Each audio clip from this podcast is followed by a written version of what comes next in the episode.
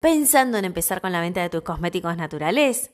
Antes, escuché este episodio que vas a ver que este paso a paso te va a ayudar a arrancarlo con el pie derecho.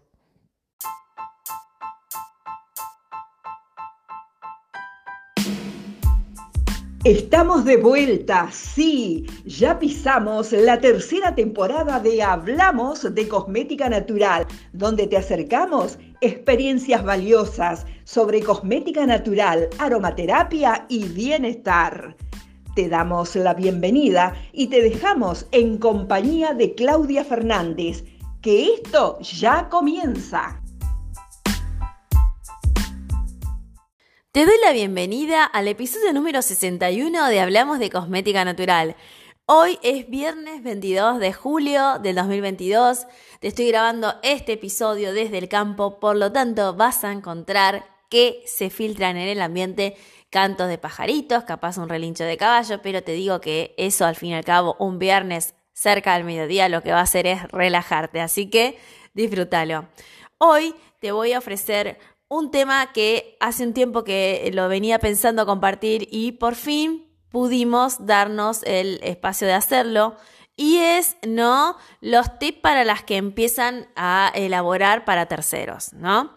Resulta que muchas de ustedes empiezan eh, este camino de elaboración de cosmética natural haciendo sus cremas para sí mismas, para su familia, Después llega un momento en que se dan cuenta, quizás, que lo que están haciendo les hace bien a ustedes, les funciona a su pequeño entorno y deciden que esto puede ser algo que ayude a más personas. Em, alguna vez nos pasó a nosotros, ya lo contamos aquí.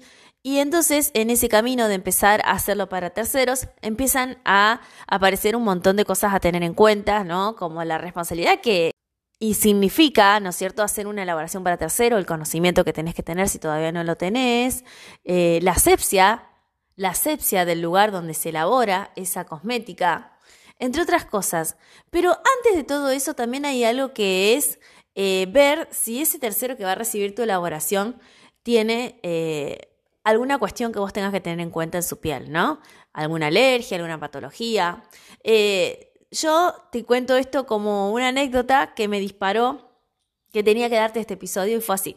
Hace unos días mi mamá me dice, Clau, en Netflix hay una novela o una serie egipcia en donde la protagonista hace cremas naturales.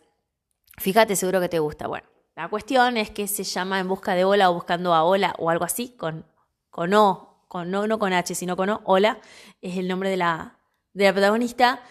Y en, ese, en, esas, eh, en esos pocos episodios que vi, ella eh, justamente es farmacéutica, se separa y ante este nuevo escenario ¿no? de, de, la vida separada, empieza a hacer cosas que había dejado de lado, como por ejemplo las cremas que hacía para ella y que funcionaban muy bien, las empieza a hacer para todo el mundo y eh, lanza su marca. Cuando comienza, y en paralelo con lo que a veces te hemos mencionado acá de dar a conocer tus muestras, ella empieza a dar muestras a las mamás de los chiquitos compañeros de sus hijos, ¿no? De la escuela. Estas mamás eran bastante exigentes, bastante compradoras de marcas importadas y carísimas, entonces ella les da las muestras diciendo que esta crema viene de afuera, de creo que de Dubai dice, que era una marca muy afamada que estaba haciendo un, testeo en, en clientas y, y por eso, bueno, no tenía ni etiqueta ni nada, pero que tenían ingredientes naturales, de primera calidad, muy buenos para el anti-aging. Bueno, la cuestión que todas agarran la muestra y ahí viene el motivo de por cual te voy a dar este, este episodio. Y tiene que ver con que ella, farmacéutica y todo, en el proceso de lanzar su marca, se olvida de algo muy importante que es el test de alergias. Entonces, una de las chicas que prueba estas cremas aparece brotada el otro día. Entonces dice, ay, yo soy alérgica a la menta, creo que dijo. Bueno, entonces eh, la cuestión, la moraleja es que vos no podés darle nunca de probar un cosmético a alguien sin saber si esa persona no tiene ninguna alergia, ¿no? Entonces ahí vino el motor para darte esta información que me parece que te va a resultar muy importante y que antes de dártela, te invito a que vayas, busques lápiz y papel porque te va a servir.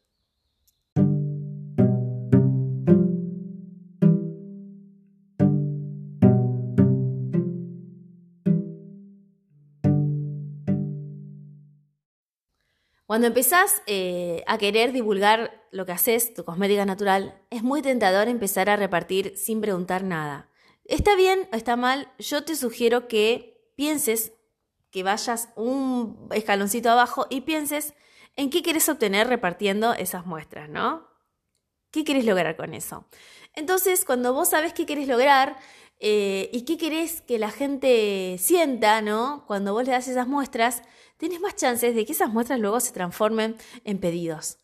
¿Por qué te digo esto? Porque si vos das muestras a secas y, sin, sin filtrar a quién se las das, sin saber si esa persona realmente le interesa recibirla, si la necesita, si va con su piel, con su cabello, porque también puede que hablemos de alguien que esté haciendo cosmética capilar natural, lo que puede pasar es que esa muestra no llegue a las manos más óptimas, ¿no? Y como sabemos, y más en el contexto que vivimos en este país, Argentina, donde el dólar no sé si está por los 340, no me interesa tampoco, ustedes saben que este podcast no habla de eso, pero yo sé que sí tiene que ver en el sentido de que cuando tenemos que responder la materia prima tenemos que ser conscientes de lo que sale cada cosa.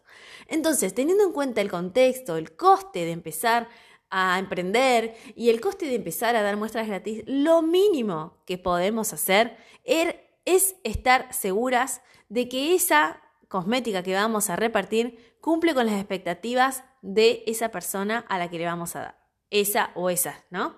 Entonces, yo te voy a compartir acá unas sugerencias para tus eh, primeros em, testeos en tus, eh, en tus futuras clientas o clientes, ¿no? Yo hace muchos años, cuando arranqué con esto, hice una encuesta que se las compartí a mis eh, potenciales clientas, donde hacía unas preguntas. Yo te las voy a compartir ahora, así que ya tenés lápiz y papel. Vamos a empezar y te voy a decir en qué consta esta encuesta que para mí fue muy, muy importante porque me ayudó a conocer un poco más la piel de cada una de esas personas y que me sirvió a la larga para evitar justamente lo que pasaba en esta serie que te conté, que una de las personas me apareciera brotada. ¿Es infalible? No, no es infalible, porque resulta que hay personas que pueden ser alérgicas a ingredientes naturales y desconocerlo. Sin embargo, haciendo esta encuesta que yo te voy a compartir, vas a tener la posibilidad de evitar un poco más que pase eso. Bien, vamos allá. En esta encuesta vas a anotar el nombre de las personas que vayas a, encuestar, el tipo de piel que tienen en el rostro y el tipo de piel que tienen en el cuerpo. ¿Por qué te digo que anotes así? Porque resulta que a veces las personas no tienen la misma piel en la cara que en el cuerpo. Esto se puede deber a muchas razones. La más sencilla de todas puede ser que la persona tenga tendencia a cuidarse la cara, que es lo que se ve cuando se mira al espejo todas las mañanas, y la piel corporal no la atiende. Por ejemplo, eh, si estamos ahora en invierno, como la piel está tapada, eh, por lo general está tapada porque hace mucho frío, no la cuida, no la hidrata, no la nutre, em, no la exfolia. Entonces, por ahí sus intereses, sus necesidades eh, los, deposita en, que, en lo que sale a la calle todos los días a dar la cara, justamente que es el rostro.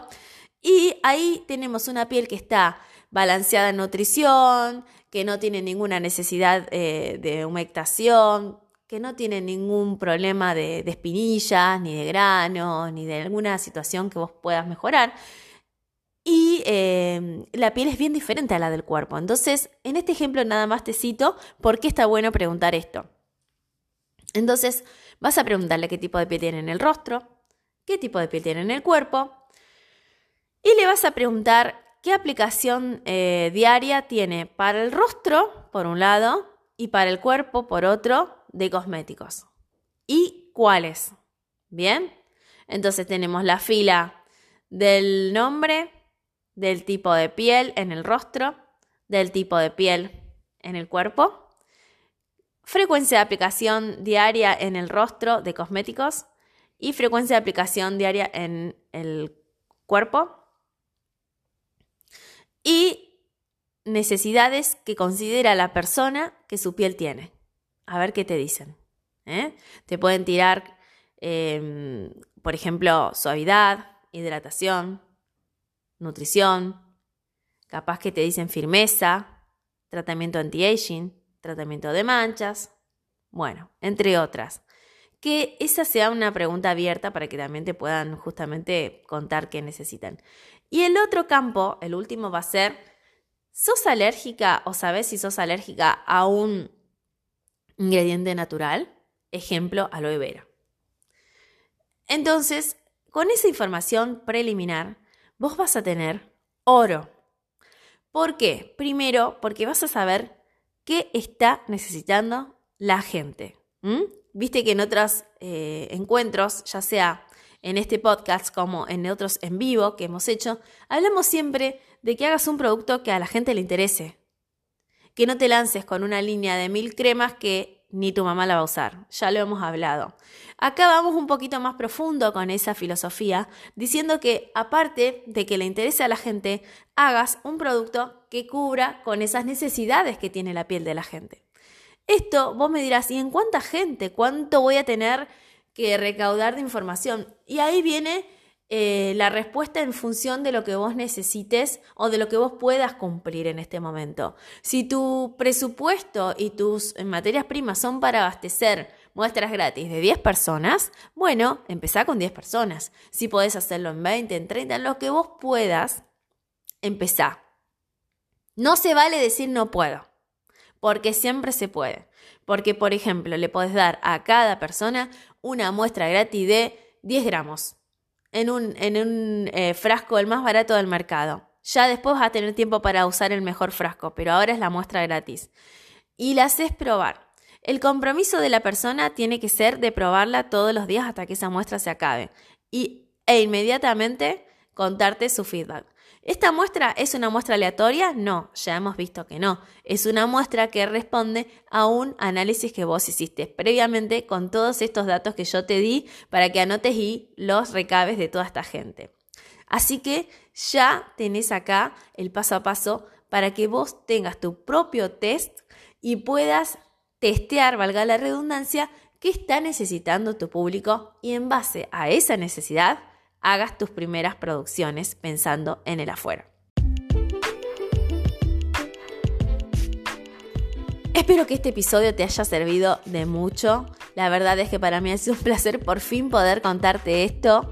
Eh, tengo muchos temas para, compartir contigo, entonces por ahí me cuesta eh, darle prioridad a uno u otro porque también me, me, guío mucho por lo que me van diciendo que necesitan y bueno, este era una de las cosas que querían, así que bueno, les quiero agradecer a todas aquellas colegas, futuras colegas y aquellas personas que están empezando en el mundo del emprendimiento de cosmética natural que me pidieron que hablara un poco más de esto y acá está este episodio especial que sé que lo van a disfrutar. También quiero invitarte a que eh, si te identificaste con esto que acabamos de compartir en este podcast, por favor recordá eh, comentarle a la gente, compartirlo en tus redes, hacer una captura de pantalla al episodio que estás escuchando y compartirlos y tagueanos en arroba tierra.savia para que podamos eh, compartir, que hay más gente que toma conciencia de lo importante de cuidar la piel con cosmética natural. Eh, vamos a empezar a difundir estos podcasts todos los viernes, así que ya sabes que viernes cerca del mediodía hora argentina vas a encontrar un episodio tan valioso como este. No te pierdas el próximo episodio que estoy preparando para vos porque también con toda, toda, toda la información que ustedes nos van pidiendo que hablemos, hemos, em, hemos armado un nuevo episodio que tiene que ver con cómo organizar tu lugar de elaboración, así que no te lo pierdas. Será el próximo viernes. Ahora te dejo un beso, un abrazo. Podés seguirnos en arroba tierra.savia en Instagram, podés seguirnos en Tierra Sabia, también en YouTube, TikTok, Facebook, así que nos seguimos comunicando en esos lugares y será hasta el próximo episodio. Buena semana.